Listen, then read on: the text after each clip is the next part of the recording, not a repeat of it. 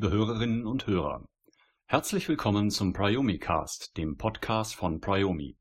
Am Mikrofon heute Andreas Zeug mit der Folge Zeigt her eure Kultur.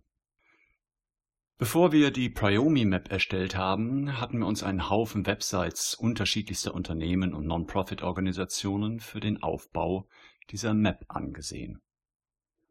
Dabei stellten wir mit Erschrecken fest, dass die erschlagende Mehrheit, sagen wir gefühlte 90 Prozent, in keiner Weise sichtbar machen, wie sie zusammenarbeiten.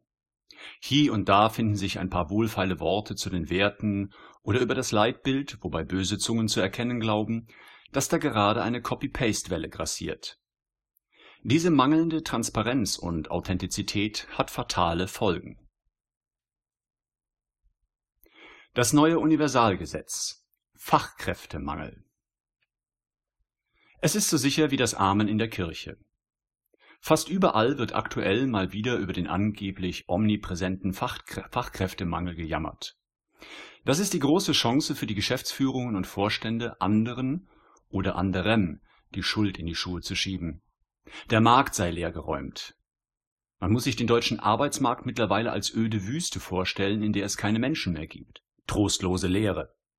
Alle arbeitsfähigen Menschen sind schon hinter den Mauern anderer Arbeitgeber verschwunden und dort ausnahmslos glücklich und nicht eine Sekunde wechselbereit. Niemand, absolut niemand von denen käme je auf die Idee, auch nur über einen neuen Arbeitgeber nachzudenken. Dass andererseits immer wieder und wieder eine Studie nach der anderen zeigt, dass es eben nicht die Minderheit der Arbeitnehmerinnen ist, die mit ihrer aktuellen Stelle unzufrieden sind, spielt für die Apologeten des Fachkräftemangels nicht die geringste Rolle. Denn wenn sie auch nur von einem Drittel der häufig beschriebenen unzufriedenen Arbeitnehmenden ausgehen würden, müssten sie sich wohl oder übel Gedanken machen, wie sie mit diesen Menschen im ersten Schritt ins Gespräch kommen, um sie im zweiten von den Vorzügen des eigenen Unternehmens zu überzeugen. Also wird ein konsistentes Trugbild aufgebaut, ein kollektiver Selbstbetrug. Es gibt zu wenig Fachkräfte insgesamt, es ist also ein Ausbildungsproblem. Zudem sind die, die es gibt, vom Markt wegrekrutiert und anderswo bis ans Ende ihrer Tage glücklich. Ab und an wird auch noch gesehen, dass es sich um strukturelle Probleme handelt. Zu niedrige Gehälter in dafür viel zu teuren Umfeldern, was typischerweise in sozialen und Gesundheitsberufen gilt, so wie Sozialarbeiterinnen, Pflegerinnen, in Großstädten mit explodierenden Mietkosten oder ein zu unkultiviertes Umfeld für kulturell interessierte Wissensarbeiterinnen.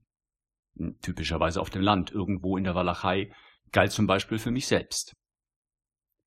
Aber daran können die auf Gewinnmaximierung getrimmten privatwirtschaftlichen Altenheime und Krankenhäuser nichts ändern, denn sie können ihren Mitarbeiterinnen keine anständigen Gehälter zahlen, da das ihren Investoren keine monetäre Erektion verschaffen würde. Vermutlich größtenteils Männer, die da investieren. Also no way out. Für diese Misere kann Mann und Frau dann letztendlich den Universalschuldigen an den Pranger stellen, die Politikerkaste. Was Fach- und Führungskräfte wollen. Transparenz und Authentizität.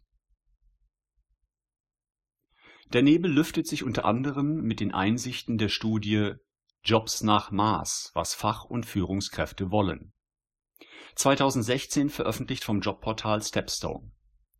Ein Ergebnis, das in diesem Zusammenhang eine wichtige Rolle spielt: 83 Prozent würden auch eine bezüglich des Jobprofils passende Stelle nicht antreten, wenn sie merken würden, dass die Lücke zwischen der Außendarstellung eines Arbeitgebers und seinem tatsächlichen Sein während der Bewerbungsphase und Probezeit zu groß ist. 83 Prozent, nicht 10 oder 20 oder 50, nein mehr als vier Fünftel. Selbst wenn wir das kritisch einschätzen und nur von der Hälfte ausgehen, dann sind immer noch eine ganze Menge Arbeitnehmerinnen daran interessiert, dass Sein und Schein ihres Dienstherren tolles Wort, passt unfassbar gut zur schönen neuen Arbeitswelt, einigermaßen plausibel zusammenpassen und niemand zu einem täglichen gerüttelten Maß an kognitiver Dissonanz und Verdrängung gezwungen wird. Wer auf der Webseite liest, dass hier der Mensch im Mittelpunkt steht, dass Wertschätzung wichtig sei, Vertrauen oder Eigenverantwortung, nur um das genaue Gegenteil zu erleben, der und die könnte sich gegebenenfalls verarscht fühlen um es trefflich zu formulieren, anstatt politisch korrekt um den heißen Brei herumzureden. Du, der du diesen Text jetzt hörst, halte inne und frage dich selbst, was willst du?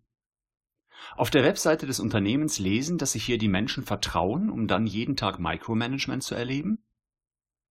In neuen demokratischen und selbstorganisierten Arbeitskontexten geht es vor allem um eine multidimensionale Passung zwischen Arbeitgebern und Nehmerinnen.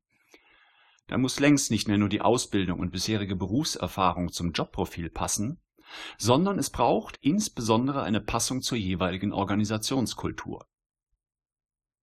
Und woher weißt du, ob eine Bewerbung bei X oder Y im Sinne einer Passung überhaupt in Betracht zu ziehen ist? Oder umgekehrt, wenn du Arbeitgeber bist, wie stellst du sicher, dass sich bei euch vor allem diejenigen melden, die grundsätzlich zu eurer Kultur und allen damit verbundenen Aspekten passen?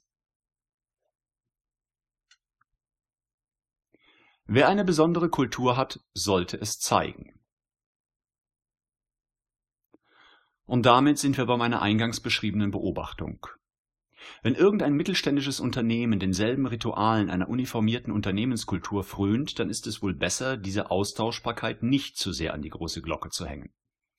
Dann verortet man, verantwortet man, vermutlich meistens Männer aus der Geschäftsführung, dass es einfach gar keine Informationen über das Unternehmen gibt. Und da niemand nicht kommunizieren kann, ist das eine wunderbar vieldeutige Nachricht, die den fehlenden Fachkräften sofort klarmacht, dass er oder sie hier irgendeine Spielart Leipzigers allerlei zu erwarten hat. Vielleicht steckt dahinter die Annahme, dass auf diesem Wege mehr Menschen angesprochen werden und somit die Auswahl unter den Bewerberinnen größer ist, als wenn man schon von Anfang an Filter setzt.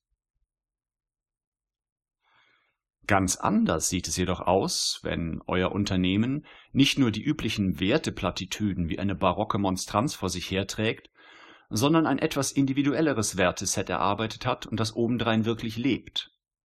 Und zwar unter der Maßgabe demokratischer Teilhabe in der Führung und Gestaltung des Unternehmens.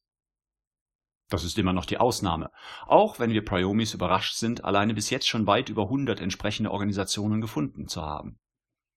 Selbst 1000 von weit über drei Millionen deutscher Unternehmen wären nur 0,03 Prozent. Ihr seid also die Diamanten in der unternehmerischen Erzgrube. Wie wollt ihr erstens überhaupt Fachkräfte anziehen und zweitens noch die kulturell passenden, wenn ihr euch nicht mit all dem, was euren individuellen partizipativen Charakter ausmacht, zeigt? Wenn ihr nicht gegen die astronomischen Bestechungsgelder von Google und Facebook antreten könnt, seid ihr nicht allein. Insbesondere wenn ihr KI oder ähnlich heiß begehrte Expertinnen sucht. Soll es das Schicksal richten, der Zufall oder der liebe Gott? Nein.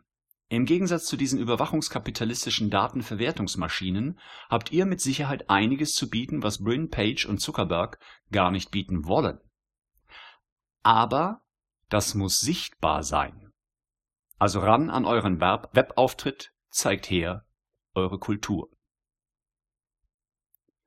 Ein Instrument, um das erstens besonders differenziert zu machen und zweitens die Glaubwürdigkeit zu erhöhen, indem ihr eure Türen öffnet und andere von außen in euer Unternehmen schauen lasst, ist unser Culture Check. Wir kommen zu euch, interviewen eine zuvor definierte Anzahl von Kollegen und Kolleginnen und werten dann die Antworten aus und ordnen sie zwei sehr einfachen Kategorien zu.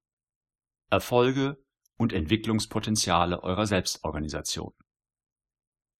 Die ersten beiden Checks haben wir mittlerweile durchgeführt und sind aufgrund dieser Erfahrung zuversichtlich. Über die Premiere dieser ersten Culture Checks haben wir bereits in unserem Blog berichtet. Den findet ihr unter www.priomi.de slash blog. Soweit für heute. Wenn ihr Fragen oder Kommentare habt, stehe ich euch gerne zur Verfügung.